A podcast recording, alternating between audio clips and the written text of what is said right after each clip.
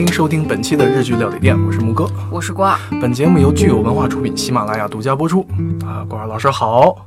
木哥老师，我不说这个“好”字，让你没法说出那下四个字。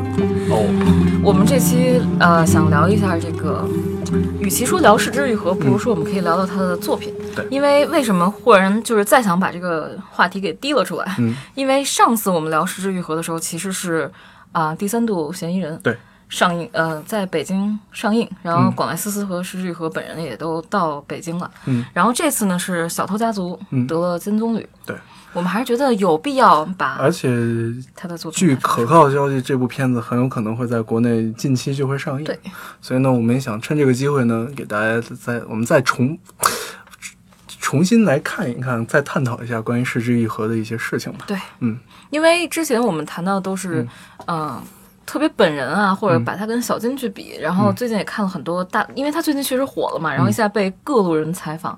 然后他采访里面其实是有很多有意思的信息的。对，然后呢，可能我们他一直也觉得说，就是把我和小金二郎比，嗯我很开心，但是。我觉得我自己更像侯孝贤 或者杨德昌，就是我和他们离得更近。对，其实他们算是同时代，小金其实离得还是比较远的嘛。对，那咱们从哪儿开始说起？咱们从小偷家族说起吧。对，我先你，是看了吗？我从我违法了，嗯，就是百度云盘，我一定会那个，我一定会给他贡献一张这个电影票，嗯但是我希望。在看过以后，对他做出一些客观的评价。嗯，因为如果你不看的话，你没法正确的去说，光是吹或者黑是没有意义的没。有意义的。对，这次我其实还是很失之愈合。一到十打几分？八，为什么？这个你就要慢慢说，你这个人就很着急。没有，其实，呃，昨天我在看，我是深夜补的，嗯在做这次功课之前，嗯我看到了他的一段话。我觉得这个导演，我为什么会喜欢他呢？因为之前我一直觉得他跟一坂幸太郎哪里有点像，其实可能是最后是温柔吧。觉得、嗯他说了一句话，嗯他在采访中说，与这个国家的宏大故事，他是想做对抗的。嗯就是在创作中，他说，啊、他希望持续不断创作出多种多样与宏大故事正相反的微小的故事。对，就你觉得他这个人还是又温柔又又还是那种日本人骨子里那种特别硬的形象。所所以说回这个小偷家族啊，小偷家族，我不知道咱们在这儿能不能剧透，剧透会被人打的吧？没关系，主要打的是你，反正不是我。主要不剧透的话，其实呃说不清楚，可以稍微简单的说一说。他呃，失之愈合在接受采访的时候，他说了几句话，就是当时他说：“我想问这么几个问题，通过这个电影，到底是什么将一个家庭成员连接在一起的？”对。然后还有是家之为家的原因到底是什么？其实，如果我们带着这两句话去看他这个片子，会有很深的感触。他首先，我想说，它不是一个喜剧，就是失之愈合已经很多年不拍喜剧了吧？或者我觉得他本人根本就不喜欢喜剧。对，就你包括这个无人知晓也好，包括比海更深啊，包括步履不停，步履不停可能还算是一个有一点儿吧，但是它不是那种喜剧，对它只是有点好笑。对，但是像无人知晓就完全是个悲剧嘛。对，小偷家族也不能叫完全的悲，但是它还是挺凄凉的感觉。他讲了一个什么故事呢？他讲了就是，嗯，一家人啊，有可爱的、有就是可爱的奶奶，然后慈祥的父母，然后有一个儿子，然后这个呃女方还有一个妹妹。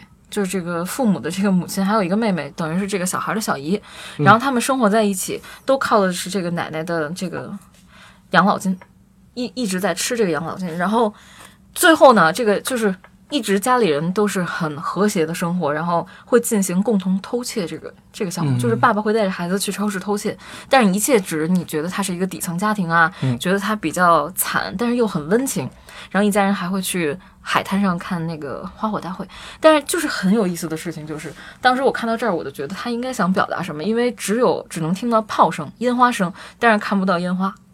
嗯然后果然奶奶马上就去世了。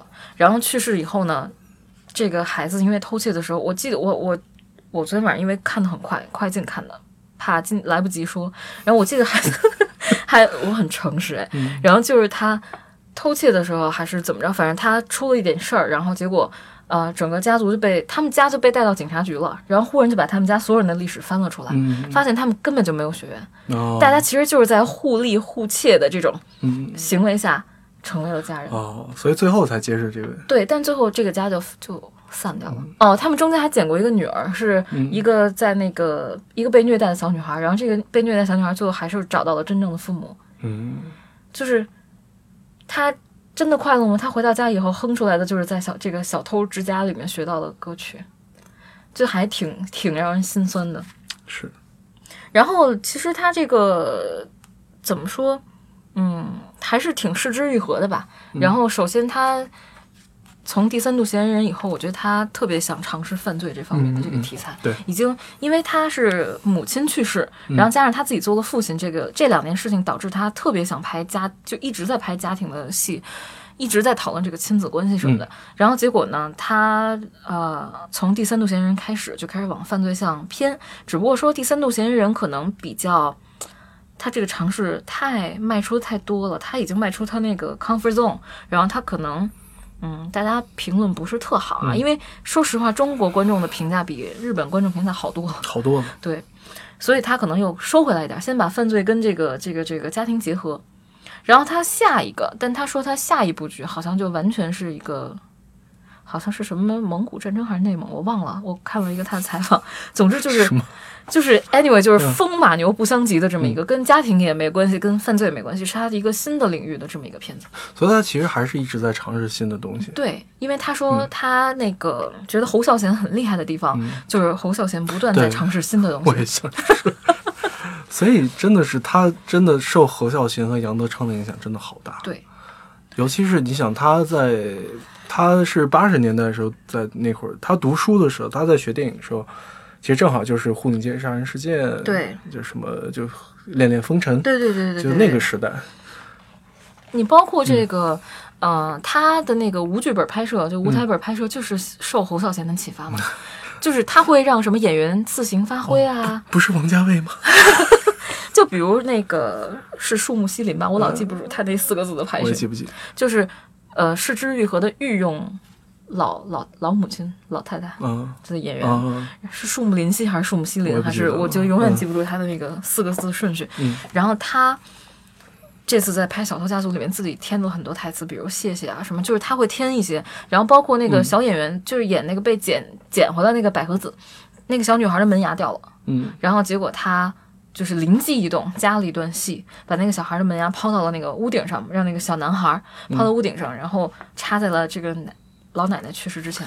哦就是代表，因为他们把那个牙抛到屋顶上，就代表你成长的那个新生嘛。其实它是一种，还是挺挺挺挺了不起的。嗯因为电影里其实往往最好看、最出彩的地方，就是不经意的那个没有通过刻意安排那种对。对对，嗯但是总体来说，杨德昌这个，因为杨德昌已经过世了嘛，嗯他带来的我我我不知道你喜不喜欢他的风格啊，或者说，因为我觉得他跟侯孝贤其实风格差异蛮明显的，所以大家经常把他们放在一起比较。对对对，但是说实话，杨德昌呢，嗯，怎么说呢？我没有特别那个，因为说实话，他他的很多东西呢，因为像《一一》这种片子，其实大家看的很多。其实，如果我们从这里面，如果我们能学到什么的话，其实可能，我觉得杨德昌他特别擅长塑造的就是一个大环境下的小人物。对，这个其实是很多台湾导演，或者说其实有些香港导演，其实他们也很擅长。嗯，只不过港片他们用的是一种比较激烈的方式，没错，就是底层屌丝。哎呦，看着天上的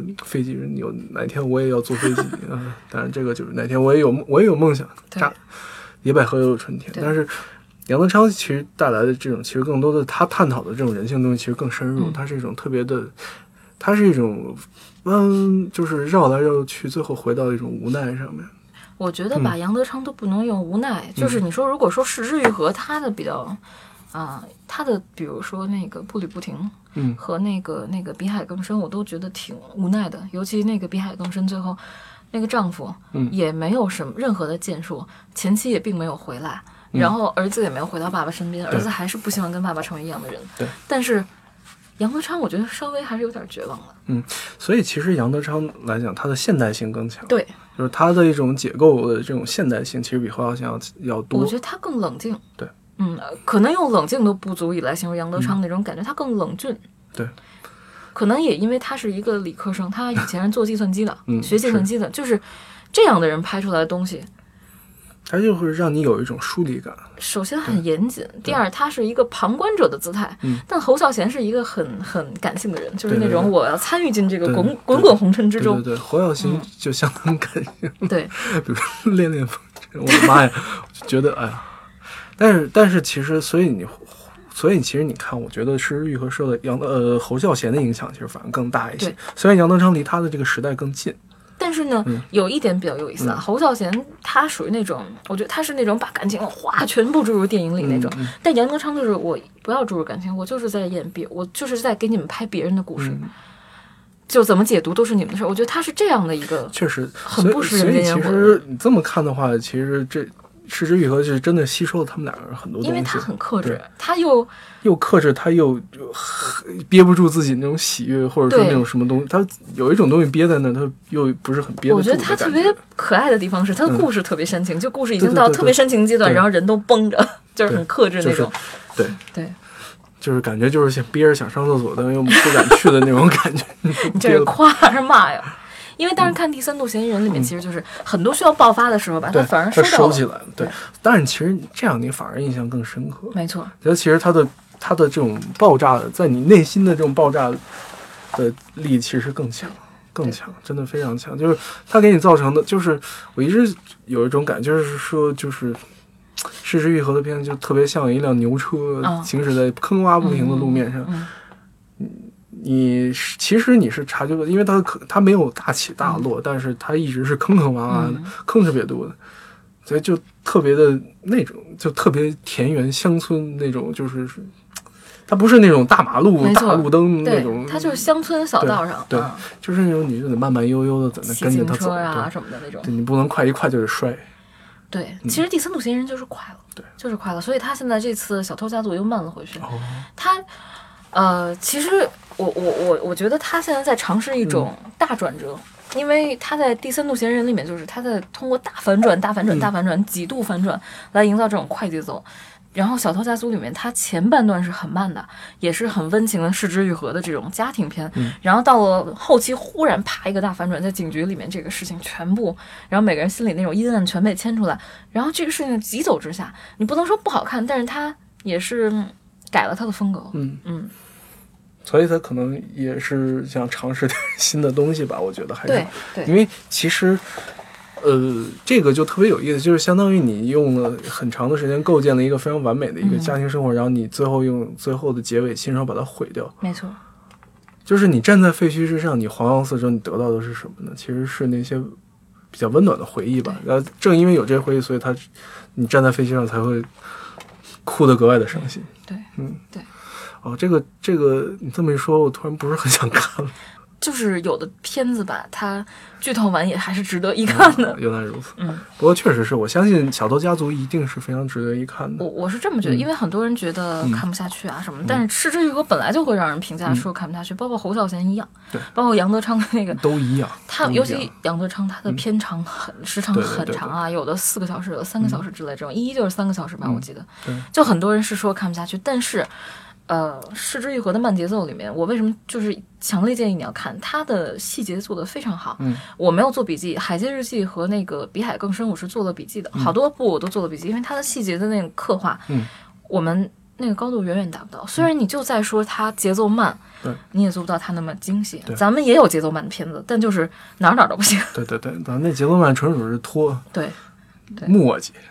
所以就是说，这个我没有来得及，我可能还会二刷，因为它里面很多东西还是真的值得，就值得我觉得肯定是的。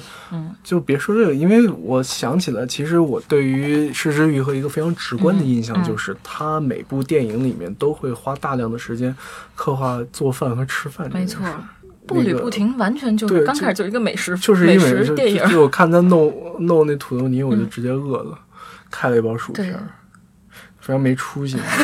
我记得特别清楚，就我我是这么想的，我特别喜欢土豆，你知道吗？我能从你的 外形上看出来，你对这个答案满意吗？对了，谢谢啊。就是他很厉害的一点啊，他能把所谓风物诗这个东西嗯，融到他的电影里，就是比如说什么叫风物诗，其实就是能代表这个嗯日本四季啊，或者这个文化的一些标志性的东西，比如樱花。嗯啊，然后比如说什么红叶，比如说这个一些灯会，它其实都是算是四季风物诗之类的。它会把这些东西融特别好的融入到电影里面去，而且把这些东西赋予意义，这个很厉害。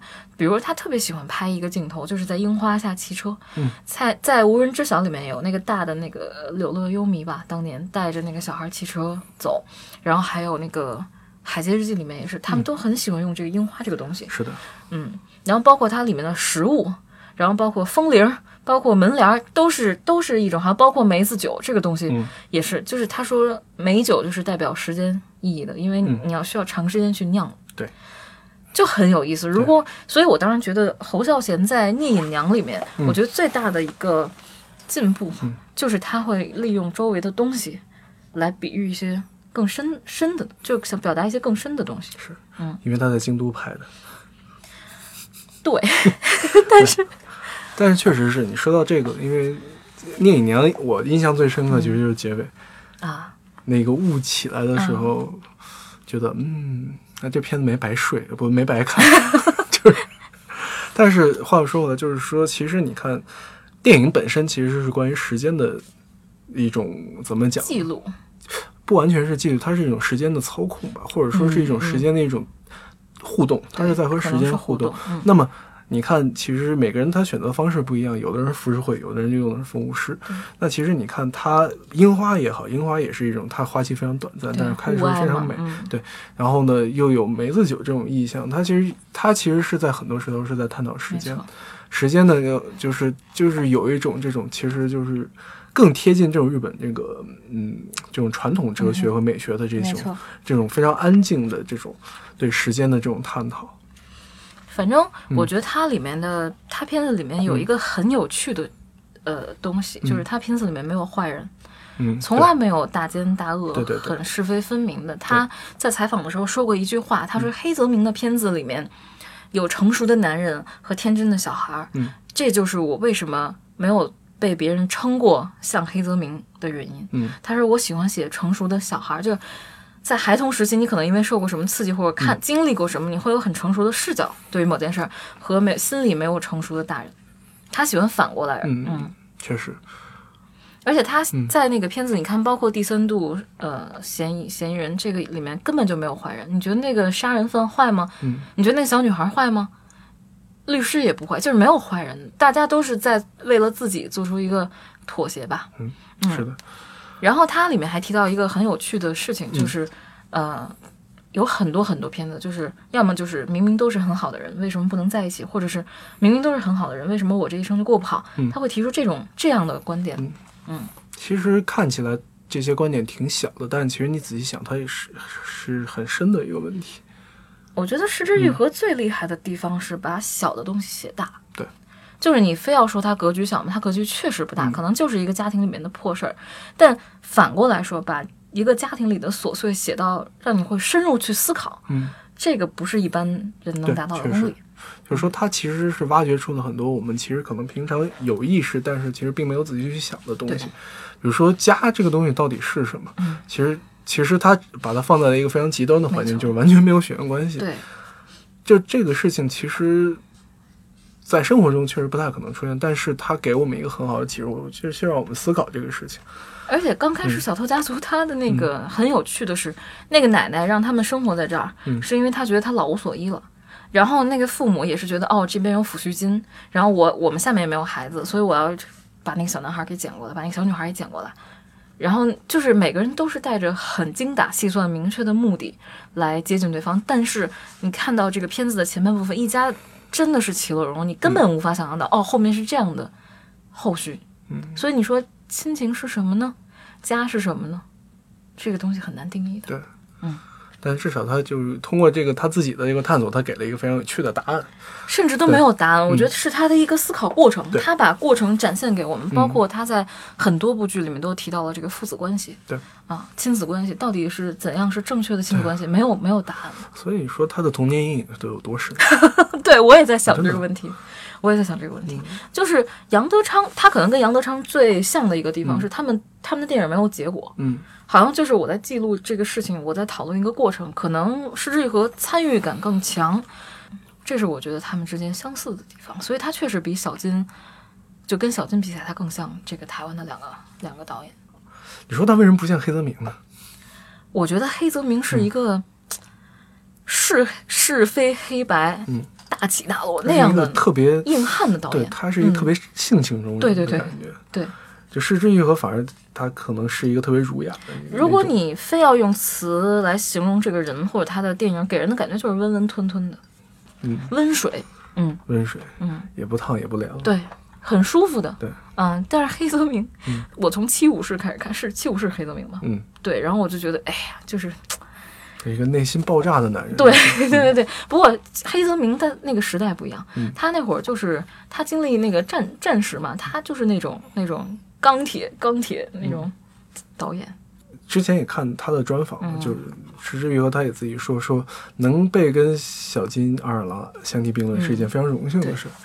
但是你觉，但是我也觉得，因为他跟小金相比，其实只是壳像而已，只是他的这个感觉像，但其实其实他内在的东西其实是完全不一样我。觉得壳可能都不像，嗯，壳可能都不像，就是你这话说的得罪了好多人呢。你看，好多假文青可能就只知道小金，你看你都用贾文清来形容人家了，嗯 咱俩谁得罪他们更多？就之前我我我咱们也做过比较嘛，森田芳光、嗯失之愈合和小金比起来，对对对那可能就是小金和森田更，森田可能更像壳吧。对，但是森田其实内在跟那个小金也完全不一样。嗯，确实，他们探讨的东西其实都不太一样。我觉得森嗯田芳光是一个很招人喜欢的导演，他为什么他失之愈合可能都更沉重一点，嗯森田芳光是以一种。哎呀，人生就是这么无奈呀！但是我们还是要继续开心过下去啊。他是这这种导演，嗯所以真的，我觉得能在十字路口吃火锅的应该是森森田芳 对。对对小金，我觉得他还是比较沉郁的，包括嗯他还是有老一派的那种骨子里的那种硬的东西。对嗯，我一直甚至有点怀疑小金他稍微有点抑郁，就啊他的那种感觉特别像一个就是一个就没什么没什么朝气的人，对，在跟你讲一个什么事儿，嗯你就你听着听着你也觉得哎呦，哎呦，就是这种感觉。有一点儿，我每次看他片子都觉得特别丧。嗯嗯，真的，你真的会得罪很多贾文清的。好吧，但其实小金他的他是因为我觉得他也是因为他们家里是匠人嘛，做豆腐的，他们是匠人家庭的孩子呢，他对于专注他有很执着的这种执念，他们他会专注于自己的很多东西。像，而且一个很有趣的现象就是，我嗯父母这一代，嗯他们看小金是没有问题的，嗯觉得很能理解。然后呢，他们看失之愈合呢，也还可以接受，嗯但是他们看森田芳光是不能接受的。就森田芳光还是比较，他是特别年轻人，特别朋克，对对对对对，特别朋克。特别朋克。对，嗯，我觉得他拍片子也很开心，然后他他就是享受那个过程。嗯嗯，我玩的也很开心，演员也很开心，剧本也很开心，人生就是又丧又开心，就是这种。特别好。哎，我想问你一个非常奇怪的问题，嗯，你觉得如果失之愈合拍一部色情片会是什么样？哎呀，这个很难说，因为我之前嗯真有人问我在嗯呃。不过那是《色戒》已经出来很多年以后，他们就说：“ 哎呀，说李安拍的这个色情片。”但是我一直不觉得《色戒》是色情片儿，嗯，看你怎么定义这个色情片儿。失之愈合，就是比如说，如果请他来拍一个粉红电影，你觉得他会拍成什么样？你觉得首先他会大概讲一个什么故事？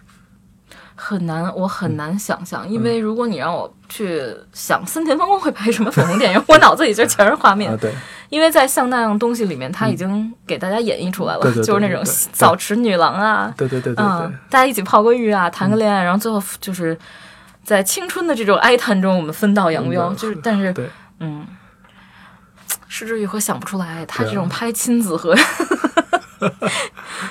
就是很难很很难想他会接粉红电影。嗯，也许有一天他会突破自己的这个，嗯、类型，嗯去拍一个真正的所谓粉红电影。但是我估计，希望看了大家不会有性冷淡的感觉。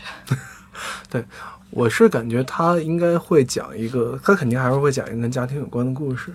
对，对，嗯但是因为嗯，岩井俊二拍的东西，嗯我就很怕他们两个会撞。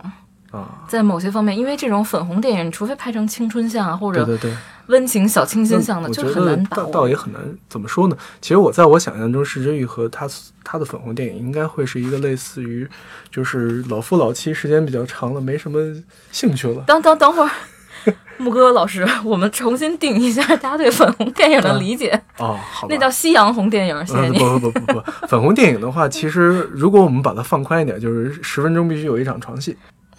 我觉得，就是你让我脑补，我觉得老夫妻，就比如说他，他就是比如说他会想不尽办法去寻找当年的那种美好时光。我这时候我能想到他的一个他可能会做的一个东西。但我觉得如果把床戏拿掉，这个这个电影应该是非常好看的一部、电影。所以你为什么。非要给它安排成粉，红粉红电影它并不是，它并不是说是一定要那种色情片、三级片，它不是。我知道，我知道，但就是嗯，嗯，就是我想我特我就是我这个问题的本质的问题，就我特我想知道，就是说你特好奇有有没有这种特别温情的色情片色。情片？对，哦，你已经开始看温情的色情不是。我就是特别好奇，所以我想说，如果他如果真的有这样的策策划的话嗯，那石之玉和也许是一个非常好的人选。我真的很想看他拍一部这次，就是说，我想看他怎么处理激烈的问题。啊，明白，就是说，我想看他怎么处理，比如说家国情怀，这个男女之事，你你没听见他说了吗？他是嗯。绝对不会碰家国情怀的一个人。嗯，他就是这么一样一个导演，我觉得，确不过就是术业有专攻，有的导演就适合拍大大开大合，对，比如张艺谋导演，嗯，真的是大。嗯。我觉得我我给他给我电影所有感觉就是大，大，真的大。你你你说不上他，你绝对不会觉得他格局小，我从来没有觉得他格局小过。从来没小过，嗯。对，但是失之愈合正相反，他可能就是专注于这种很细微的事件，嗯。所以完全就是大家在不同的领域。嗯。嗯，不过这个问题很有趣，我决定回去想想，然后下次录节目的时候，没有下次了，没关系。我们刚才也在想，就是说他究竟能突破自己多少？我觉得你突破再多，你总会有一个头儿，你总会有一些东西你是不愿意碰的。我觉得这是很正常的。因为他之前吧、是做纪录片出身的，他可能更当然你说的这个话题其实非常现实，这是一个家庭非常常见的这个困境。嗯。但是我觉得他会把困境拍得很温吞，然后从里面抓出一些很深的东西让你觉得能够喘一口气儿。对对，不会把你逼到死角的。对，我觉得这样也蛮好。我觉得就是说，我们既要有原子温，我们也要有这种，我记得是哪部电影里他的，就是《如父如子》吧，嗯好像是把故事限定在二十四小时之内，还是什么，还是一个固定空间，我忘了是固定空间还是固定时间。总之就是他，我觉得这是他的极限了。嗯，但是还是很，你还是不觉得特别激烈。对，就是他是他就是这样的一个嗯人。你看这个杀人的这个电影，你觉得他对对对激烈吗？也不激烈，也不激烈但是其实。但我觉得它里面的暗涌还是有的。是的，但是你就是不觉得它激烈，它是一个很会把激烈的东西处理成平缓嗯，前进的一个很没很错。很温柔的一条河。但其实你在看的时候，其实有的时候你也不会觉得它不激烈，就是你自己是不激烈，对对对你自己是激烈的东西。对对，就是它，它就是像，就是但它呈现出来的东西是不激烈的。对，嗯，特别有意思。如果就是一个导演用很温柔的东西嗯让你感觉到内心翻江倒海，那其实是一个很厉害的事情。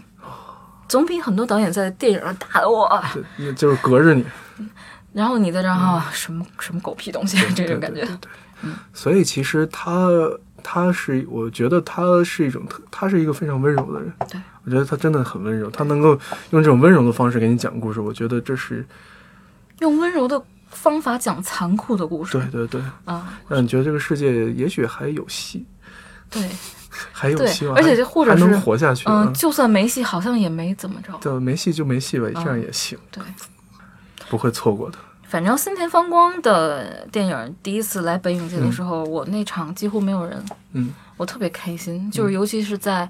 呃，那是一个樱花开放季，然后正好我看电影的那个电影院旁边种了几棵樱花树。哦，我出来的时候，樱花树正好被风吹起，然后掉了好多花瓣，我当时觉得幸福极了。那是不是跳起来够够不着？能不打破 灭嗨啊？但是失之愈合就不一样，它几乎是整就是每场都爆满。对对对，我希望能找到一个，嗯，清凉的夏夜，嗯在南方的这个城市里面找一个，你打开了电脑，这是很有可能的事情。是这样。但但是说了那么多，我希望就是喜欢是之愈合的观众呢，这不妨去想一想，你为什么那么喜欢他？而且这个木哥老师提出来的问题，我觉得希望是之愈合粉丝会去想想一个合理的答案。如果哪个偏方爸爸有兴趣做这个项目的话，欢迎来找我。带着木哥老师对自己美好的祝愿。对对对，失之愈合导演美好的祝愿，希望早早有朝一日能看见他拍的色情片儿。不不不，粉丝们打他吧，不要，我不拦着。我随我随口一说，我我我可能只是对色情片感兴趣而已，对，我觉得真的。其实有有机会咱们可以聊聊粉红电影，但是这节目能不能播就不知道。但日本的粉红电影还是蛮有趣的。对，粉红电影是一个非常有时代感的东西。我们到时候可以找一个尽量委婉和健康、清洁的方式来 聊粉红电影。等冬天吧，啊，因为冬天比较冷，大家都比较冷淡，然后行，好，那我们就这期奇这期这奇怪的话题就这就在这种奇怪话题中结束吧，好吧，下期见。下期见，拜拜。